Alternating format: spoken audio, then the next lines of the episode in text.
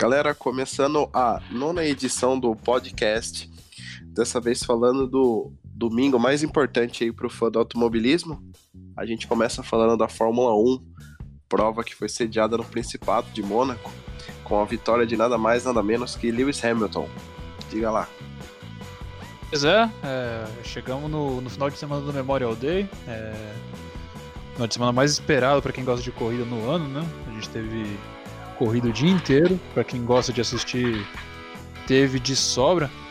E começamos o dia com o Mônaco aí, né? É, a corrida que das três é a, é a menos competitiva, vamos dizer assim. Uma por causa da diferença dos carros e outra por causa das circunstâncias da pista mesmo, porque é de muito difícil ultrapassar em Mônaco, mas a gente teve uma boa corrida, por incrível que pareça, né?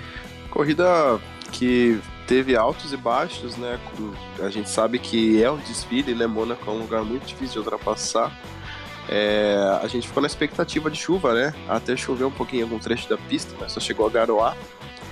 E a gente viu aí domínio do Hamilton e o Max Verstappen andando demais, né? Com o motor Honda aí, eles estão evoluindo e, um dia vão chegar, né?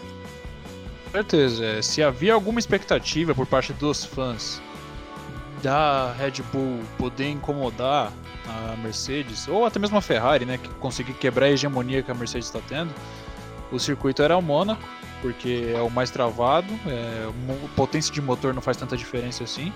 Só que como o Max Verstappen tinha dito nas semanas anteriores, a Mercedes tem um carro mais rápido em todo tipo de curva, né? E tanto é que na, na classificação a Mercedes fez um 2 com Hamilton em primeiro e Bottas em segundo.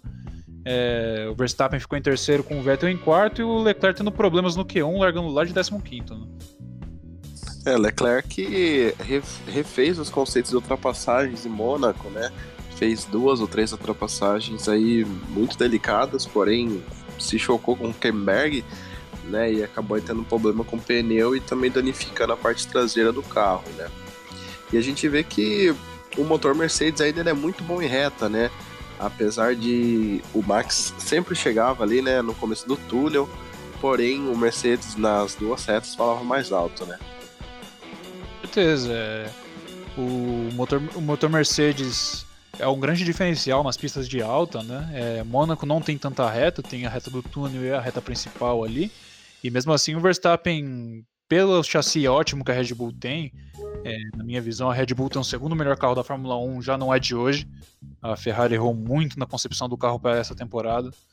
E o Verstappen assim está conseguindo às vezes incomodar as Mercedes ele pôde fazer uma grande exibição, né? O Verstappen que tinha um fantasma, um, um, um, certo fantasma com a pista de Mônaco, né? Desde que ele estreou lá em 2015, ele tinha batido lá todos os anos.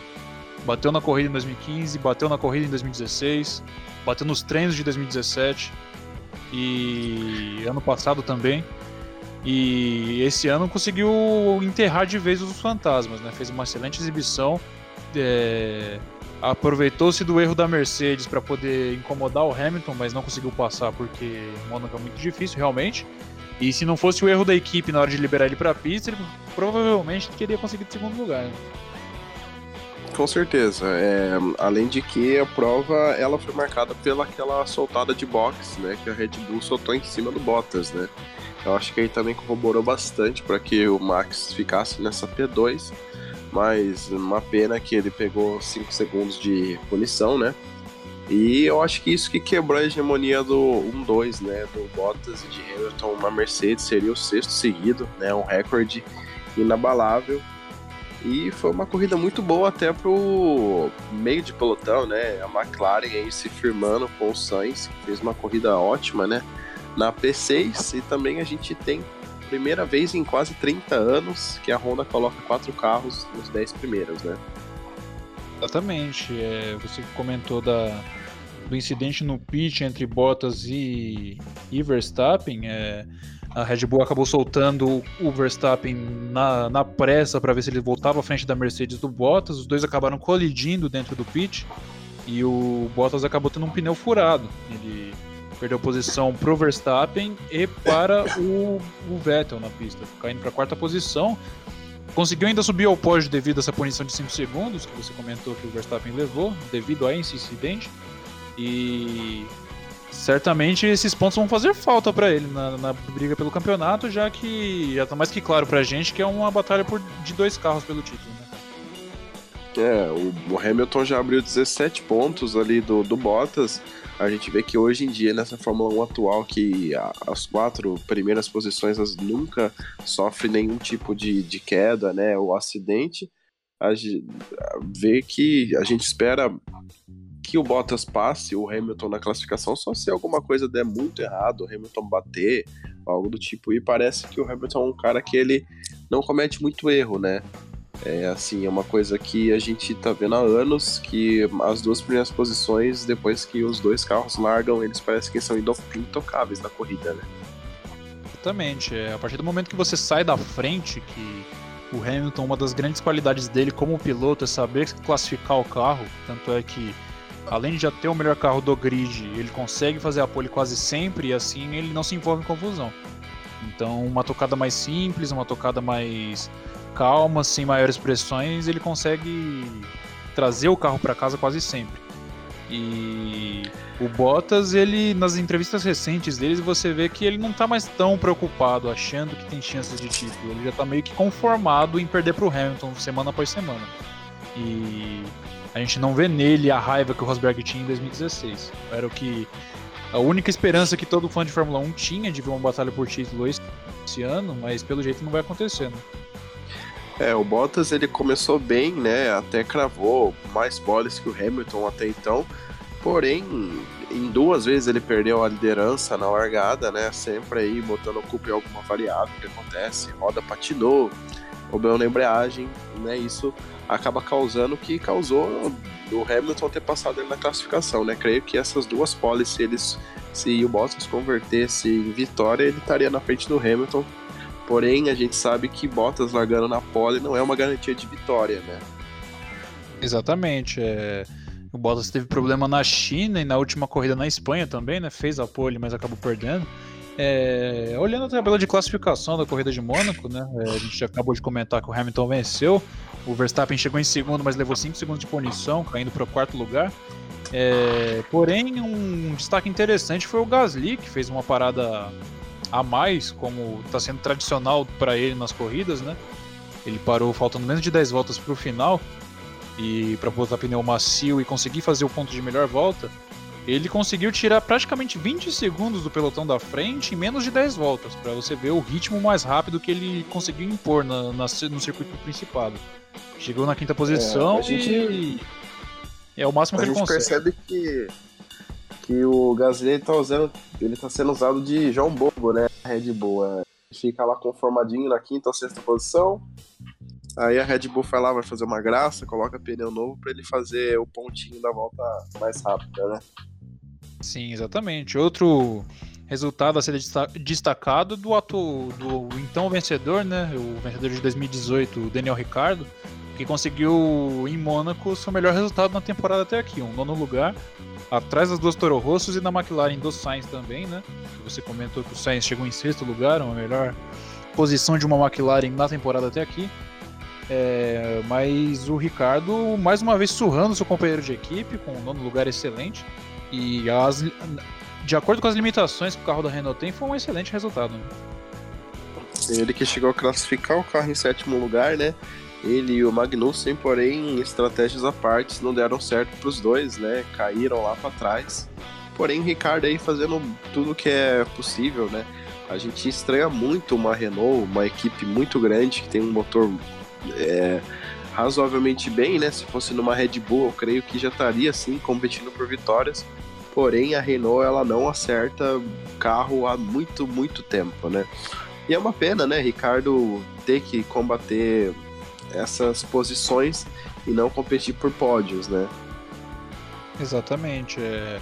Ricardo fez essa escolha de ir para a Renault pensando no futuro, né? Ele já ele deu a entender nas entrevistas que em 2019 ele não batalharia por títulos ou por vitórias ou sequer por pódios, pensando na mudança de regulamento de 2021, né? Que teoricamente é, tudo vai se igualar.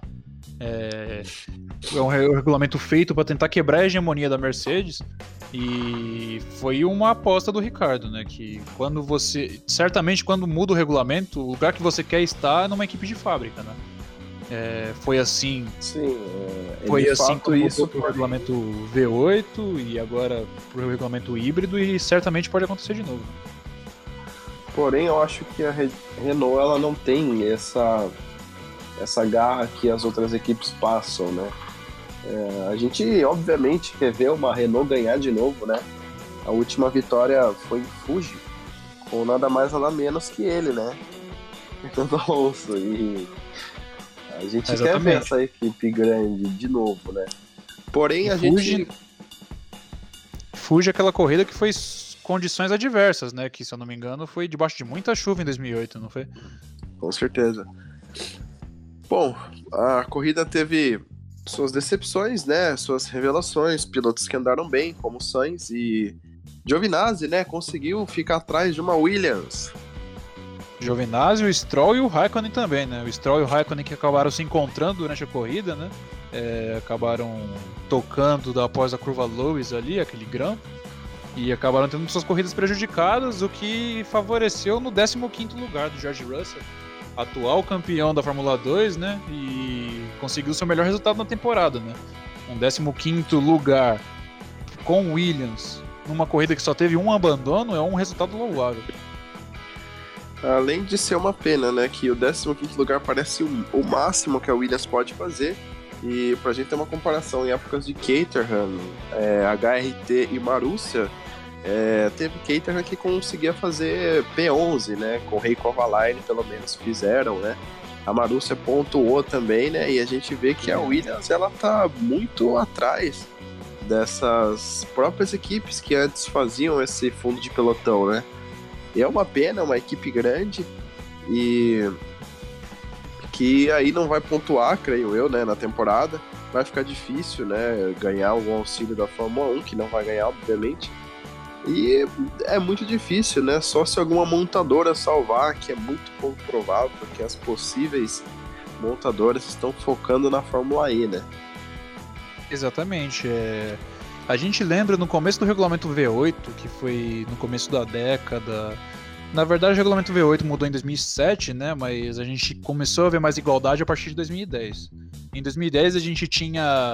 Chegamos a ter 24 carros no grid da Fórmula 1, né? A gente tinha Marúcia, Caterham, HRT, Espanha, várias equipes nanicas HRT lá. É Espanha, né? Isso, é, é a mesma equipe, né? A gente teve várias equipes nanicas lá, a Virgin também, né?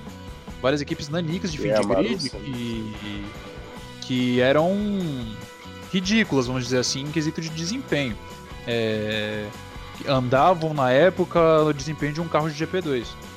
Ah, Não, porém, é o que eu é que eu falei de comparação, né? Lembro época que a Caterham com o Vandergaard em Mônaco fez Q2, né? Coisa que nem a Williams está conseguindo fazer. Esse é o parâmetro que eu estou usando, né? A Williams, ela acho que ela tá conseguindo ser mais patética, bem pior do que essas três equipes que a gente está falando, né? Óbvio que a HRT era horrível até demais, né? Porém, pegando aí as, os dados, né? Parece que uma Caterham tá, correria mais do que a Williams atualmente, né? Exatamente. É... Não precisa nem muito longe, né? A gente vai em 2014 ver o único ponto da carreira do Jules Bianchi, foi em Mônaco, com uma Marussia que era um carro ridículo, digamos e convenhamos, né? É... Foi uma corrida que ele fez um passão na rascasse em cima do Vandergaard, se eu não me engano, de Caterham. E, e também em 2015, primeiro ano da, da McLaren com motor Honda, a gente teve um P6 do Button com motor Honda, que foi o pior ano do motor Honda na Fórmula 1 desde sua volta. E a gente vê que o pior carro do grid às vezes consegue pontuar em Mônaco com diversas adversidades, mas a Williams nem de perto conseguiu chegar de pontuar e tá comemorando o 15 lugar, né? É, uma pena, e a gente vê que o Kubica é um cara que tá longe de ser um piloto que pode conseguir alguma coisa para Williams, né? É uma Exatamente. pena.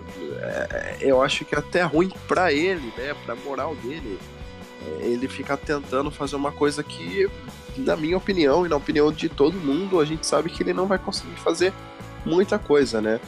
Ele anda muito abaixo do esperado, que óbvio, uma Williams, né? Mas ele anda muito abaixo do que era para ser feito, como o George Russell faz, né?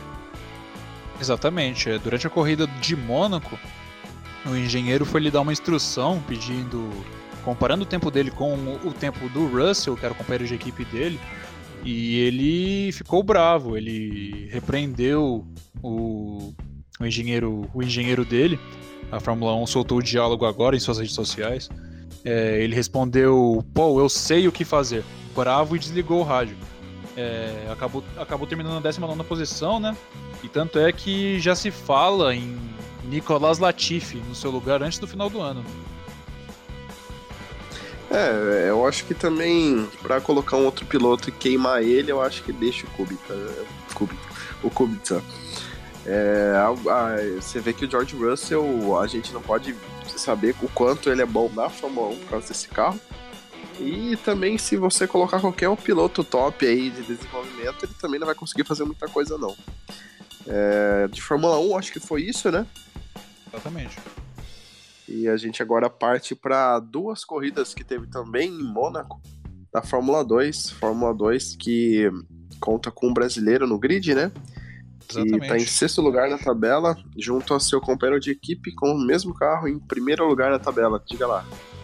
Exatamente, mas devemos uh, dar uma, releva uma relevada, né? Que o Sete pela primeira vez na temporada conseguiu bater seu companheiro de equipe nas duas corridas do final de semana. Né?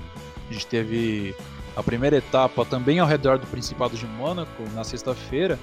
É... Corrida vencida pelo Nick De Vries, da Art Grand Prix, que, na minha opinião, é o melhor piloto dessa classe. É... Ele é muito talentoso. É... Desde temporada passada, ele conseguiu dar trabalho as estrelas daquela época, que eram George Russell, que era o Lando Norris, ele conseguiu andar junto com eles, embora seja um pouquinho mais velho, se eu não me engano ele tem 24, 23 anos nessa faixa, ele conseguiu vencer de ponta a ponta a corrida 1, é, o Matsushita ficou em segundo, o Sete Câmara, que ficou em quarto, na verdade, na, na linha de chegada, acabou herdando a terceira posição porque o Luca Guiotto foi desclassificado após o final da prova. E o pódio para o Sérgio Sete Câmara foi um excelente resultado. Né? É, ele que está precisando de, bo de bons resultados para poder se, se firmar, enquanto a corrida 1 foi marcada pelas diversas braçadas de seu companheiro de equipe, né? o Latifi que se envolveu em dois incidentes, foi punido e acabou apenas na 12 posição. É, corrida que teve bandeira vermelha, foi muito conturbada e ele acabou ficando de fora da pontuação. Na corrida 2, que aconteceu no sábado de manhã, foi, tivemos a chegada mais próxima da temporada até aqui, né? O Anthony Hubert, que é o atual campeão da Fórmula 3 mundial, é, faz a sua estreia na Fórmula 2 dessa temporada. Conseguiu sua vitória, né? Com o carrinho rosa da, da, da BWT. Chegando a 50 milésimos de segundo na frente do Luiz Deletraz, que foi o segundo. É, chegada eletrizante o Sérgio Sete Câmara foi sexto Se tivesse lugar. uma linha de chegada mais na frente, ele conseguiria a vitória, né? Se uma linha de chegada Exatamente. mais na frente, ele passaria, né? Que o Roberto errou que... na última curva, né? O Sérgio, ele tem um carro muito bom, porém ele não consegue chegar na vitória, né? É sempre um piloto aí que não tá disputando título nem nada do tipo, nem numa equipe grande que sai ganhando aí a corrida 2 ou até a 1, um, né? Exatamente. O 7, como você falou, ele tem um equipamento de ponta, né? É, ele corre com o carro da, da Dams, que é para muitos a melhor equipe do grid nesse ano. É, parece que o máximo que ele alcança é um segundo lugar, um terceiro lugar, pódios. Ele até agora batalhou por vitória apenas na corrida 2 do Bahrein, que foi a segunda etapa também do campeonato, né? Acabou perdendo aquela vitória pro Luca Guiotto. E depois disso ele teve vários problemas, né? Ele teve um entreveiro com o Guiotto em Baku, ele teve problemas no pitch na Espanha, e isso foi deixando ele para trás do campeonato, né? É, a gente Com tem certeza. a gente tem até agora como revelação do campeonato sem dúvida Antônio Robert, né? Que o carro da BWT Arden é um carro mediano e mesmo assim ele conseguiu descolar sua primeira vitória na categoria em seu ano de estreante, né? Enquanto a companheira de equipe dele, a Tatiana Calderon, andando lá na rabeira do grid. É, com certeza a gente vê ali que ela não tem muito da cabeça. É...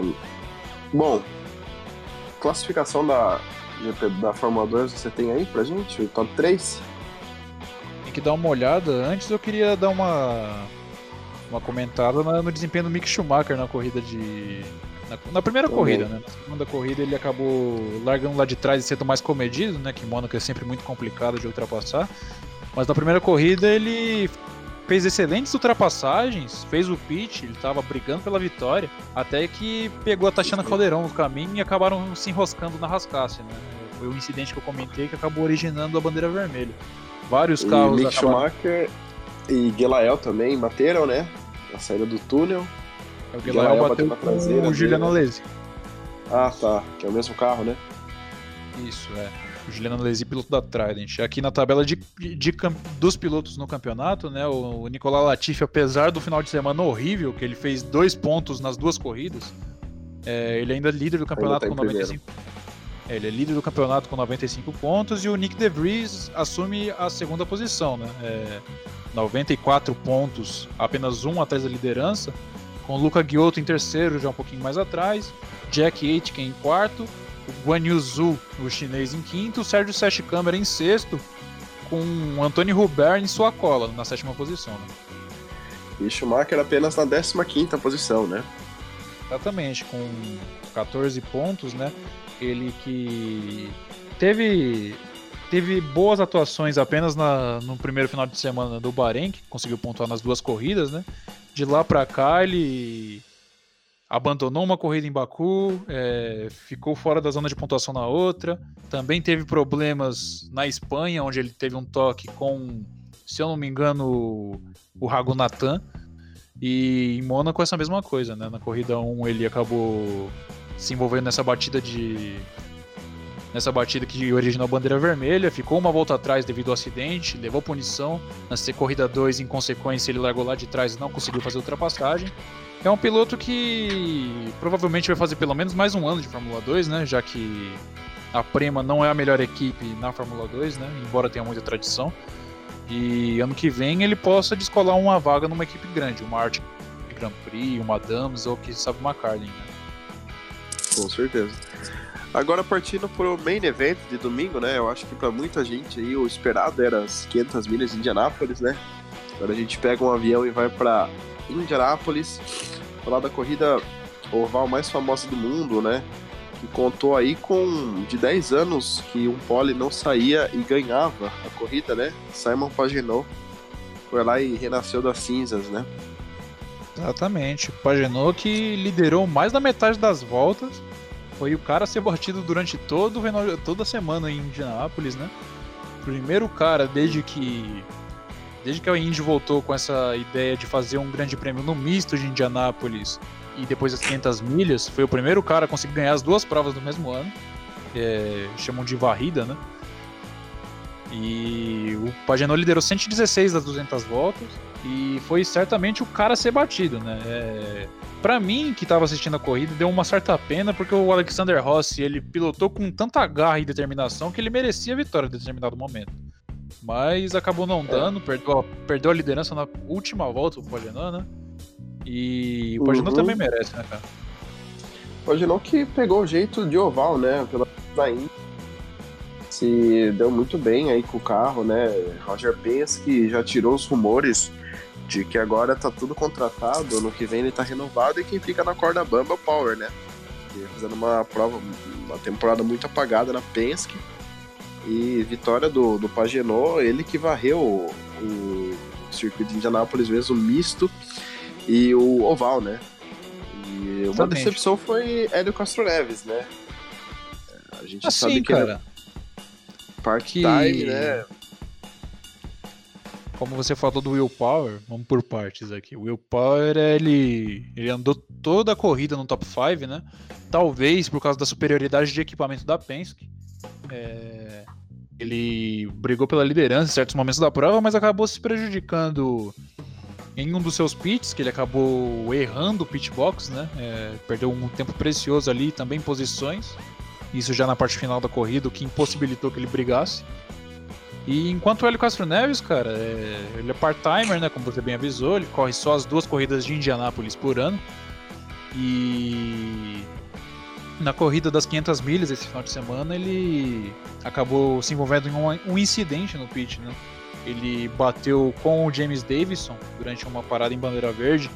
É, foi punido, ficou uma volta atrás e depois teve que parar para trocar o bico e acabou tendo sua corrida bem prejudicada. Ele acabou apenas na 18ª posição, é, uma volta atrás do líder, né?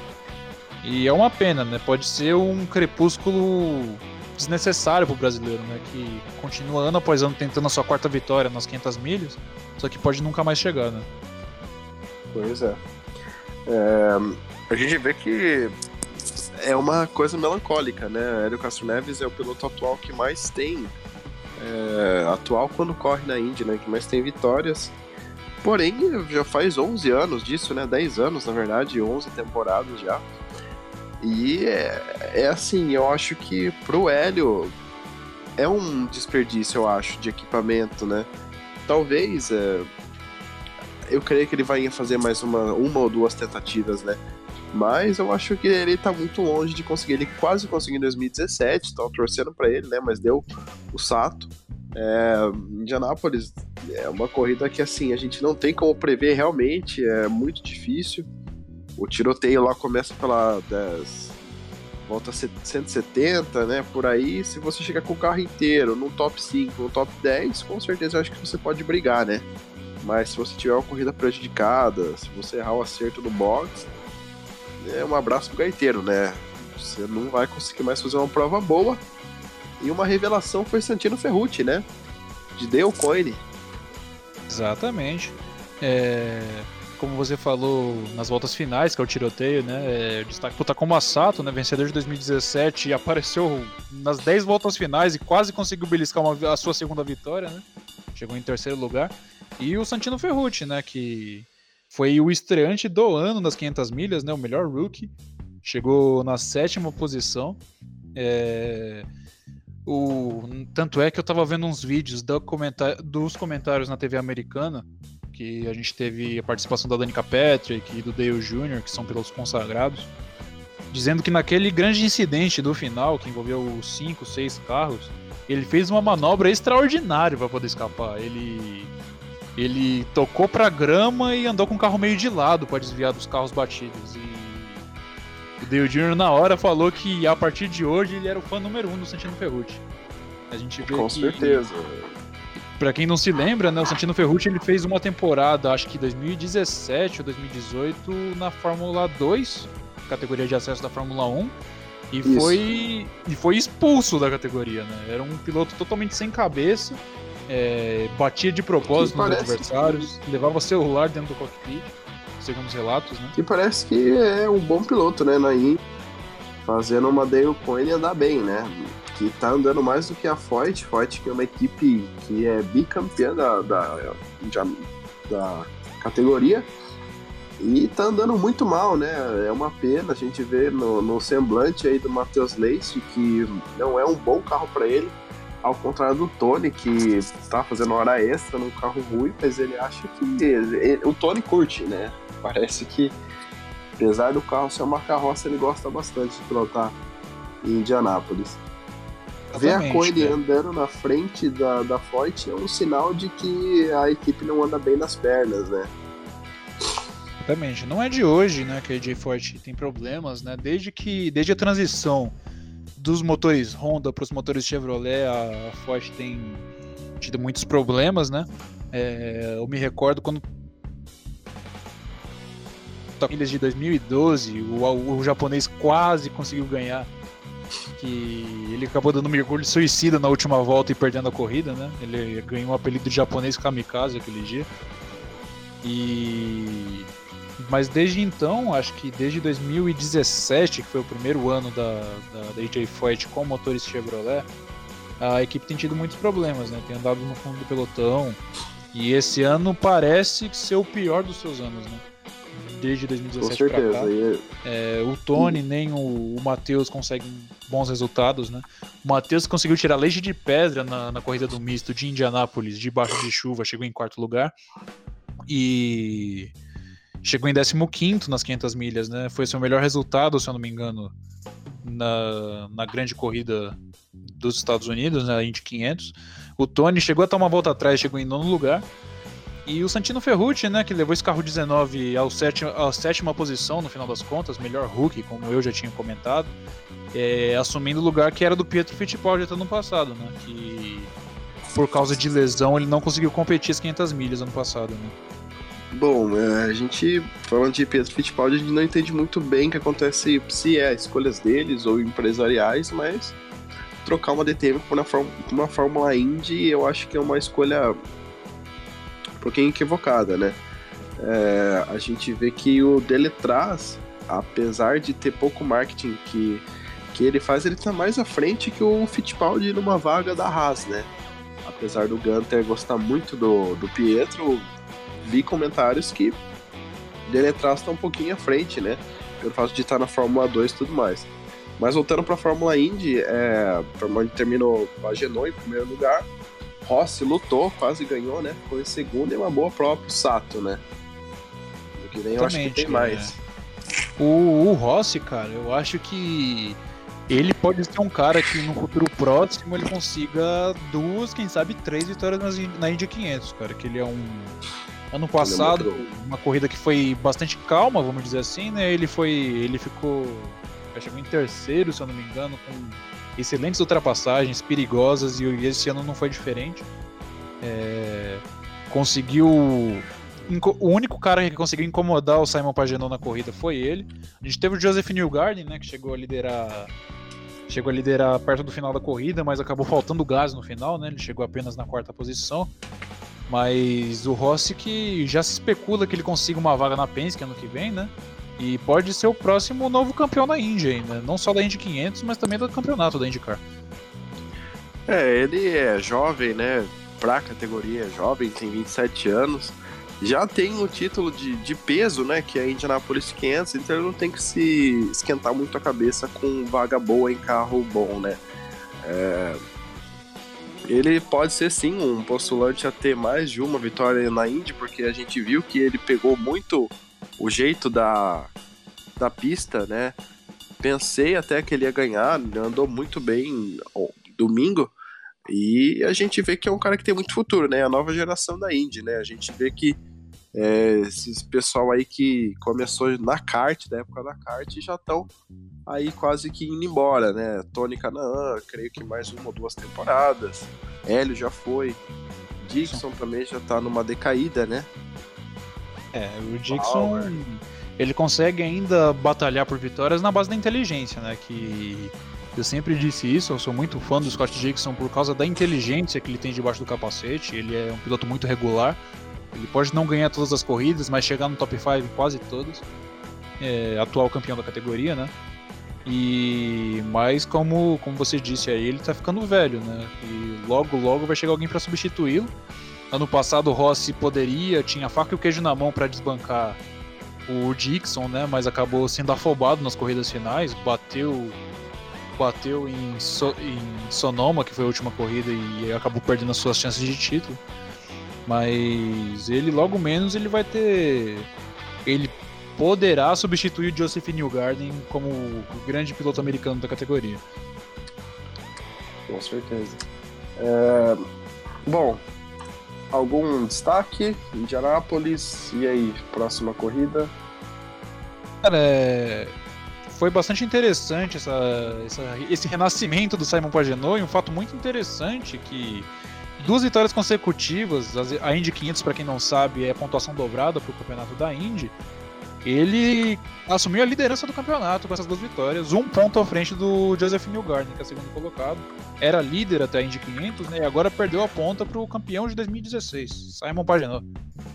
É, a gente vê que a Indy ela tem esse ponto dobrado, e a chance de você estar tá competindo com o título antes da Indy 500 e bater e um outro piloto que já está atrás e ganhar a corrida embaralhar o campeonato é muito, muito forte, né? E a gente vê que o Pagenot estando na liderança aí, se ele engajar mesmo essa boa fase dele, né? Quem sabe o cara aí que tava aí na folha de pagar de INSS ganhar o campeonato, né? Exatamente. É... E fica difícil pro Will Power, né? Que embora o quinto lugar nas 500 milhas, ele, pode ele pode estar tá dando adeus à equipe de Roger Penske no final da temporada, né? Bom, o Will Power está em sexto lugar, um bisonho sexto lugar, enquanto os seus companheiros de equipe estão lá na casa dos 250 pontos, né? Ele com 184 pontos. É, o Will Power é aquele cara, né? Eu não sei. É, é um cara. Eu nem não sei dizer, é, um, é, é meio maluco, né? É, a gente não sabe Sim. como ele tem uma Indianápolis e um título na Indy, mas tudo bem. É, ele é o tipo de é o tipo de piloto que sonha ser campeão na categoria e ganhar a Indy 500. Né? A gente, se for olhar na história recente da categoria, tem vários. A gente teve o Ryan Hunter Ray, que campeão de 2012 ganhou a Indy 500 em 2014. A gente tem o próprio Will Power, campeão de 2014 da Indy e campeão de 2018 da Indy 500. E a gente tem o próprio Simon Pagenaud, né, que, ati que atingiu isso agora na sua carreira, né? Era campeão de 2016 da Indy, e 2019 ele conseguiu a vitória na Indy 500. E são pilotos que vão ser lembrados para sempre na história como conseguiu ser campeão da, tanto da categoria quanto da Indy 500. E parece ser bastante conformado. É que, é que nos Estados Unidos dizem que é mais uma vitória em Indy do que o campeonato em si, né? Exatamente, né? Por isso que o Hélio Castro Neves tem tanto marketing lá. Que ele que tem três é. vitórias na Indy 500, mas não tem nenhum título da Indy, né? Embora tivesse batido na trave vários e vários anos. É... E não foi falta e... de ajuda, né? Do próprio Pence, que queria Exatamente. Que é, a gente tinha Hélio Castro Neves e Will Power, dois caras que costumavam pipocar, a palavra certa é pipocar mesmo, não pipocar em decisões de título em 2014 a gente viu os dois batalhando pelo título. Eu, por um momento, imaginei que nenhum dos dois fosse ser campeão, os dois iam perder. Mas acabou. E quem tinha chances matemáticas na época era o próprio Paginot, que estava na Schmidt Peterson. No 77. É, ele, dependia, ele dependia do resultado matemático dos dois, da Pace, porém, é óbvio que tava ali pro menos, menos pipoqueiro, né?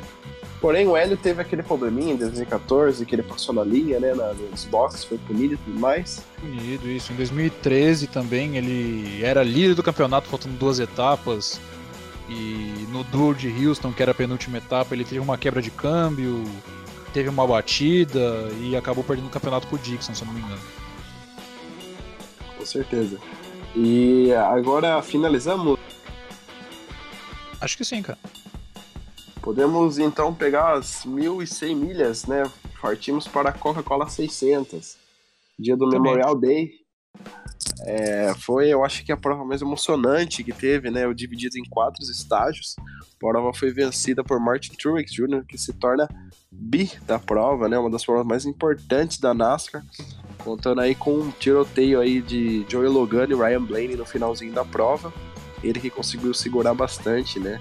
Última relargada, David Regan e Ryan Newman na frente, né? Todo mundo aqui pensou que ia acontecer alguma zebrinha aí, mas pneus desgastados eles foram engolidos, né? Exatamente. É... A Coca-Cola 600 das categorias top no mundo é como se fosse quase uma prova de endurance, né? A gente tem 400 voltas no circuito de uma milha e meia de Charlotte. É... Corrida que começa de dia mesmo, no de quase 5 horas da tarde no horário local, se eu não me engano.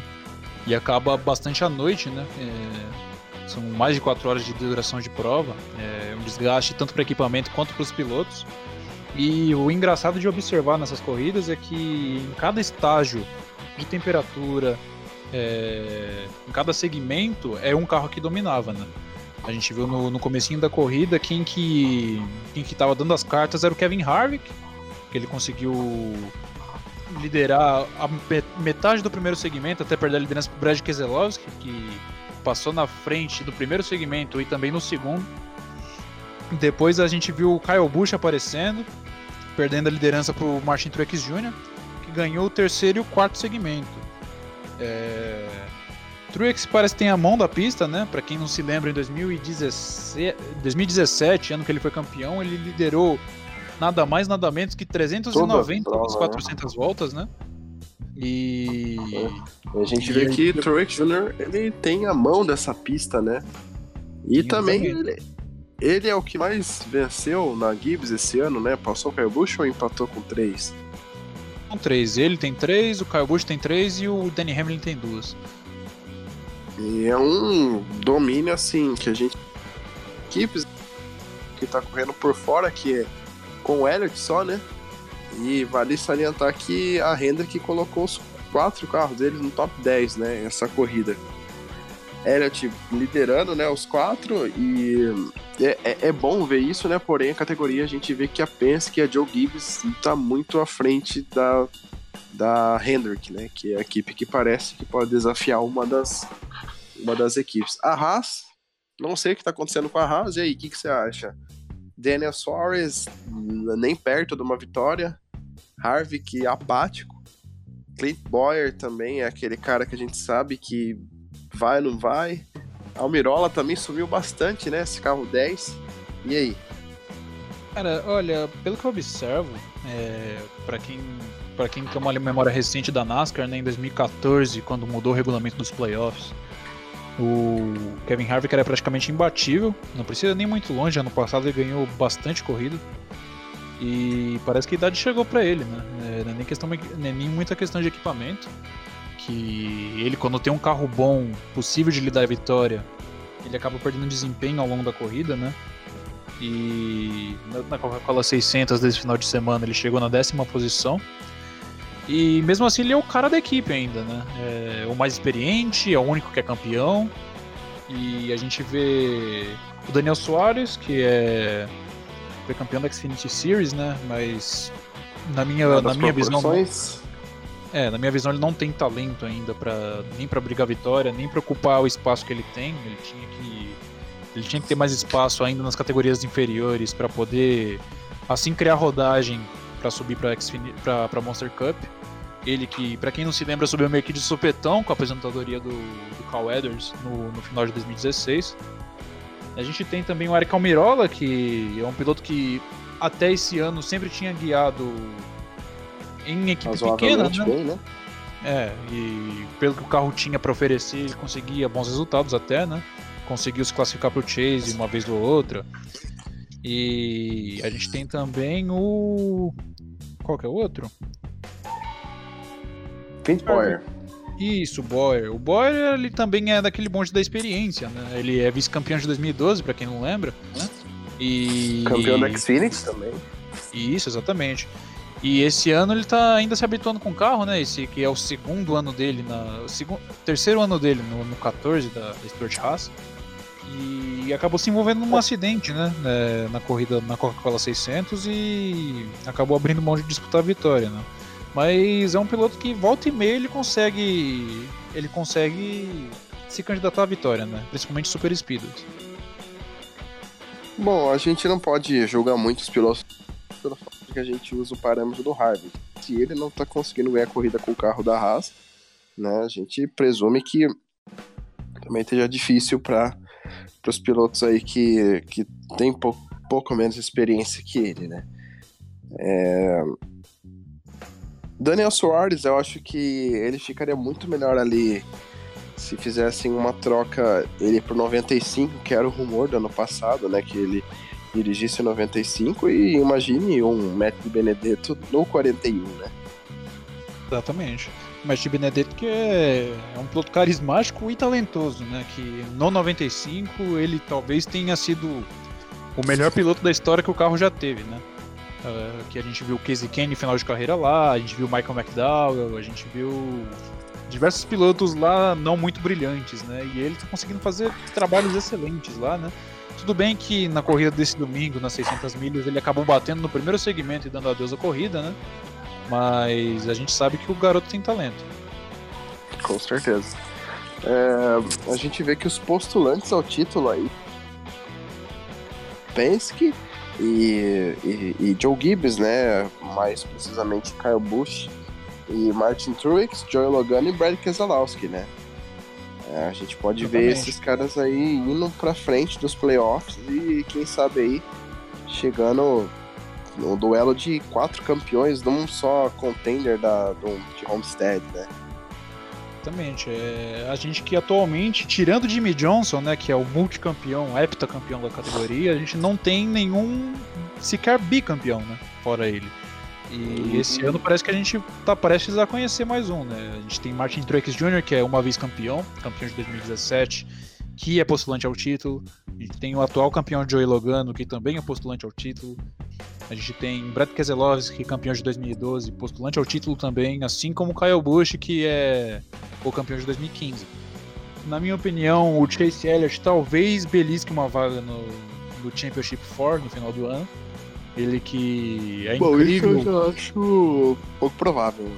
Que esse Elliott no, no, nos quatro últimos ali do Homestead eu acho que um pouco difícil. É engraçado que a gente vê que só Cobra Grande, que foi multicampeão né, na, na era atual, a gente tem Tony Stewart e, o Jeff Gordon, né? Não, Jeff Gordon e o Jimmy Johnson. É De peso, Exatamente. né? É, o Tony Stewart foi campeão em 2005, 2011 e 2002, né?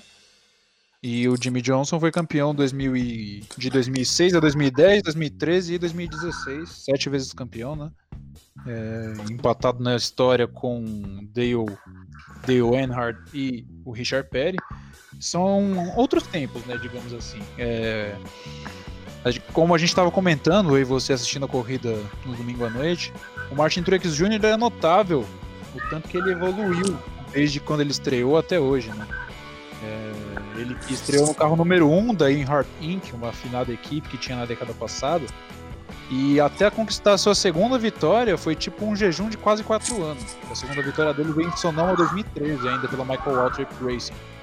E ele, se eu não me engano, é o único piloto a conseguir vitórias por quatro equipes diferentes na categoria. E a gente, se não me engano, ele demorou mais de 10 anos pra realmente placar o título e placar também a boa fase, né? É um piloto é. que, assim, ele começou. A, a- o declínio dele, eu acho que foi o começo da carreira e depois ele subiu, né? Diferente de muitos pilotos que começam ganhando e depois acaba caindo. Parece que o Martin Truex ele vai manter a forma aí por mais uns 3, 4 anos, eu acho que ele tem de, de NASCAR, né? Um cara que tem 38 anos. E a NASCAR, os esportes norte-americanos de automobilismo permite que o piloto ele vá além do, do que a gente acostuma com uma Fórmula 1, né? Exatamente, é o Martin Truex que quando ele assumiu o 78 da final da Furniture Row Racing, que era uma equipe pequena, né? É, mas já era uma equipe pequena com, vamos dizer, uma boa fabricação, né? Que o Kurt Busch tinha levado aquele carro pro Chase, se eu não me engano, em 2015, 2014, minto. Tinha levado, o Kurt Busch tinha conseguido levar aquele carro para os playoffs em 2014. Em 2015, o Martin Truex assumiu, volta e meia ganhando corrida, e aos poucos conseguindo evoluir o carro até conseguir seu título em 2017, né? E Com é um certeza. cara que, tipo, dentre a gente vê hoje o que tá mais dominando a categoria, né? Não só a principal, como as categorias de base, a gente vê o Kyle Busch. O único que pode dar um trabalho para ele, tanto dentro da equipe quanto no- na disputa pelo campeonato, é o Martin Truex Jr., né? A gente tem os dois da que correm por fora, né? O Ryan Blaney, infelizmente, não vem numa boa fase. Mas o Martin Truex Jr. parece ter mais bala na agulha para poder brigar pelo título. né? É, com certeza, a gente. Cara muito quente e é o cara a ser batido, né? A dupla 18 e 19, 2 e 22 parece ser os carros, né? Exatamente. Tudo bem que hoje em dia a gente vê menos pilotos vencendo do que era antigamente, né? Antiga, por antigamente eu falo 10 anos atrás, não é tão antigamente assim. Mas não deixa de ser interessante, né? Como você falou, a corrida de domingo foi muito interessante. Teve várias trocas de líder. É... Four wide o tempo inteiro, quase. Three wide, pilotos andando três lado a lado. É, a gente com a respiração presa assistindo, foi muito, foi muito interessante de ver. É, uma pena, sim, é o Jimmy Johnson, né, que está na parte final de sua carreira. A última vitória dele foi em, foi em 2017, já fazem mais de dois anos. E ele que pode ter um final de sua carreira bastante deprimente, vamos dizer assim. É, ele aposenta com só sete títulos, né? Não sei se isso é tão deprimente, porém a gente esperava mais dele, né? Eu acho que seria legal sim o Jimmy Johnson ele é, ele já aposentar para ficar um pouquinho mais legal para ele, né? E a gente vê aí um carro, uma vaga, né? porque tem muitos bons pilotos para subir, tipo o Chastain, né? Que poderia pegar até a vaga dele, né?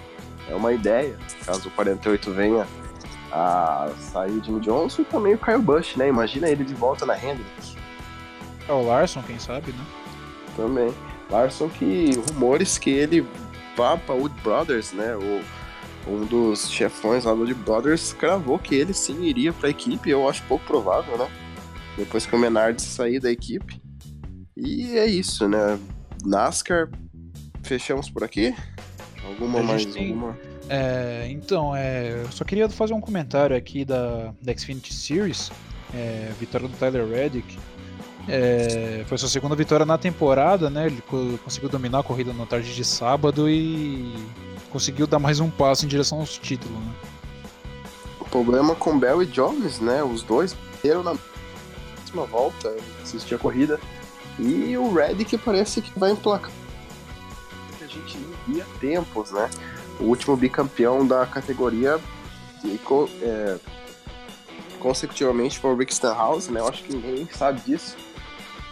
E eu acho que ele, ele tá encaminhando aí pro B, né? E parece que o Richard Childress vai preparar o 31 de volta para ele no full time ano que vem, né? Tá merecendo.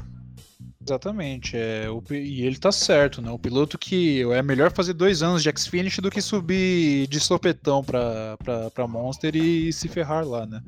Como foi e o caso. Tá pro... do, e ele tá provando que é bom, né? Sim, sim. Como foi o caso do Daniel Soares, foi o caso do Chase Elliott, né, que eu tinha comentado, que agora começou a evoluir na sua carreira, mas passou dois, três anos apanhando, fazendo resultados bem mais ou menos. William Byron também é um, é um caso que claro que parece que o piloto que subiu cedo demais e pode ter sido queimado. Eric Jones também é outro. E eu acho que nisso o Taylor Reddick foi bastante sábio. E nota também que eu acho que não teve vaga para ele, né? Também fez duas corridas já no Sprint Cup, nesse 31 que a gente comentou. Porém, é um cara que aí parece que é, tá maduro o suficiente para poder fazer um campeonato bom na Cup. Óbvio que a gente conhece a Childress, não é uma equipe boa na Sprint Cup. No 2 da, da, da Xfinity está muito bom, né? O carro dele. Um carro que nunca ganhou com o Hamrick, que pilotava o 21, se eu não me engano, na própria equipe. E ele tá dando um show na, na Richard Childress na Xfinity, né? Exatamente. É, vamos ver o degringolar do campeonato, né? A gente tem Tyler Reddick, a gente tem o Justin Allgaier, a gente tem nomes tradicionais da, o Christopher Bell também, né? Noah Gragson, é, disputando vitória aí no campeonato. Vamos ver até que fim a gente vai ver aí, né? Os playoffs estão chegando. Com certeza, o ano passou tão rápido que os playoffs estão chegando, não? Pois é, cara. Mudando de assunto, agora saindo das Américas, voltando para a Europa, começamos a falar de Fórmula E, vitória brasileira de Lucas de Graça, que se torna bicampeão aí de Berlim. Exatamente, né? Ele que se torna o segundo piloto nessa temporada a vencer duas vezes, né? Ele e o Generic Verne conseguiram tal feito. E ele se põe na briga pelo campeonato, né? É... Pode ser que ele se, se ele, ele se torne o primeiro piloto a ser bicampeão da Fórmula E. Né? É, ele e o Verne parece que aí estão afunilados por título, né? Porém, eu volto a dizer que a Fórmula E ela tá muito nessa de se o piloto não for bem na classificação, ele pode não ir bem na corrida e pode cair dependendo do resultado de quem está na frente. Né? A gente vê que o André Lotter, que estava fazendo corridas regulares, né, não pontuou nessa corrida e já ficou a 10, mais de 10 pontos do líder que é o Verne, né? Exatamente, é o Verne que tem duas vitórias na temporada, né? Tinha ganhado a última etapa em Mônaco e ele tem 102 pontos, né? Mas o Lucas de Graça, com a vitória, se coloca na briga pelo título, né? Fica só seis pontos atrás, é, faltando só três etapas agora na Fórmula E, né? E a gente tem o Janik Verne da Tech Tita, a gente tem o Lucas de Graça da, da, da Abit, e tem o André Lotterer correndo por fora, né? Que já ficou um pouquinho para trás, já tá, já tá 16 pontos atrás do líder. O campeonato talvez o mais equilibrado da Fórmula E até hoje, e com esses novos carros que fez muita gente torcer o nariz com algumas regras, né? E diversas punições, uma desorganização até acima do normal. Mas e parece que estabilizou, né? Exatamente, é, a gente está chegando ao final do campeonato, chegamos a uma estabilização também, né? E agora a melhor parte do campeonato que é a disputa por título, né? A gente tem Lucas de Graça numa das suas uma das melhores equipes da categoria. A gente tem o Felipe Massa que conseguiu o primeiro pódio em Mônaco. Nessa corrida ele não conseguiu pontuar, mas ele está se ele tá se se familiarizando com o carro, né? Ele tá, tá com 32 pontos, 20 atrás do seu companheiro de equipe, Eduardo Mortara. E, ano que, e a próxima temporada, que vai começar em dezembro, provavelmente ele vai ele vai tá, ter melhor desempenho. Sim, é o que a gente espera, né? Todo mundo tem que entender que é a primeira temporada dele, tem que pegar a mão do carro, um carro difícil de guiar, como todo piloto diz.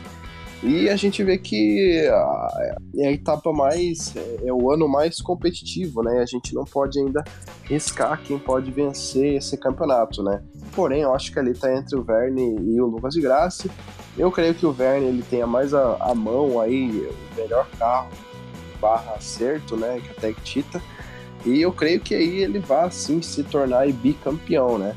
Lucas de Graça, que é um bom piloto, porém ainda creio que Gênic Verne seria bem um pouquinho, um pouquinho acima, né?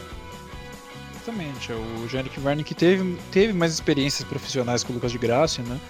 É, se tratando de moto oposto, né? O de Graça depois que saiu da Fórmula 1 naquela passagem rápida, correu bastante no WEC e foi um dos principais desenvolvedores da categoria da Fórmula E, né?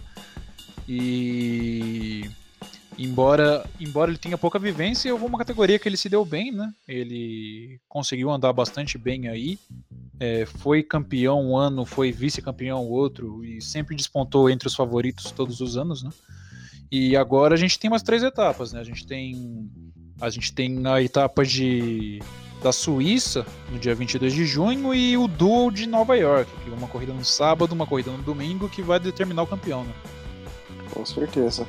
Vale lembrar que o Lucas de Graça, na época, o título dele, ele fez duas corridas em Nova York e correndo contra a vida, né?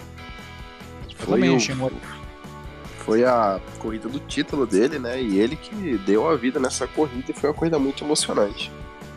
Disputa por título com a polêmica disputa pelo título com o Sebastian Buemi, né? Na primeira corrida, na primeira corrida o, o de Grassi conseguiu terminar uma posição na frente e tirar um pouquinho da diferença que o Buemi tinha. Na segunda Logo na largada, o Lucas de Graça encheu a traseira do carro do Buemi, ficou de fora da corrida, o Buemi foi, pegou o carro reserva, fez a melhor volta e com isso conquistou o título. Né? É tido até hoje como uhum. Tido até hoje como o final mais polêmico da Fórmula da Fórmula E até hoje. Com certeza. E fechamos aqui, né? Conseguimos. Conseguimos resumir bastante tudo que aconteceu esse final de semana aí. Né? É, o podcast ficou grande como a gente esperava, né? É, a gente ainda não falou. Eu acho que 75% que a gente planejou, a gente falou, né? Faltou um pouquinho aí, porém, para não ficar muito grande, ainda a gente tem uma notinha de rodapé, né? Que mais uma fatalidade no, Interlagos, né? No SBK. E a retirada da Honda e a Yamaha, duas grandes apoiadoras aí, né? Exatamente, né? é, tava difícil para os organizadores verem, né, que tantas mortes que estavam acontecendo em Interlagos, em torneios da, da Superbike Brasil, né, e tá, tá certo, né, infelizmente é triste ver que teve que mais gente derramar sangue dentro do autódromo e perder sua vida lá para que pudessem tomar essa decisão, né. Infelizmente o Brasil não tem um autódromo que suporte o motociclismo, é, como a gente tem termas do Rio Rondo na Argentina, e outros circuitos não muito longe daqui. Infelizmente, até a gente criar uma infraestrutura para os motociclistas, para os fãs que gostam de correr de moto, para os fãs de motociclismo mesmo, e categorias de base que possam dar suporte ao MotoGP no futuro, é, a gente tem que parar, analisar, ter bons projetos daqui para frente para poder voltar com a, não só a Superbike Brasil e receber eventos mundiais aqui também, né? Com certeza. É, o SBK Brasil, eu acho que precisa. Eu acho que o automobilismo e o motociclismo como um todo no Brasil devia passar por uma reformação muito grande. É, eu sempre falo aqui entre a gente que esse meio ele é muito amadorismo, né? É mais você ter dinheiro e querer correr do que realmente você ter é, tal habilidade, ou também é a infraestrutura das organizações, né? A CBM, a CBA, a gente vê que entra em muitas polêmicas e a gente vê a dificuldade que tem a organização de campeonatos, né? Exatamente, é a CBA que já foi pior, por incrível que pareça, né? Tá, tá passando por mudanças, mas ainda tá longe de chegar ao ideal. E tomara que um dia a gente volte a ter o automobilismo nacional de vento em popa, como já foi um dia, né? A gente teve.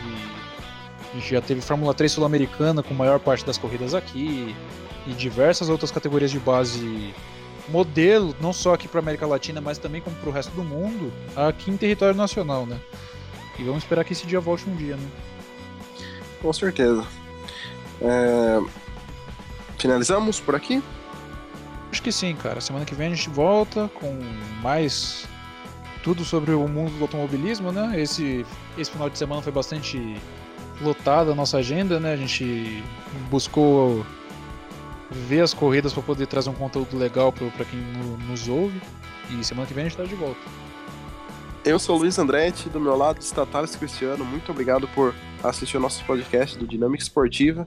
Semana que vem a gente tem mais.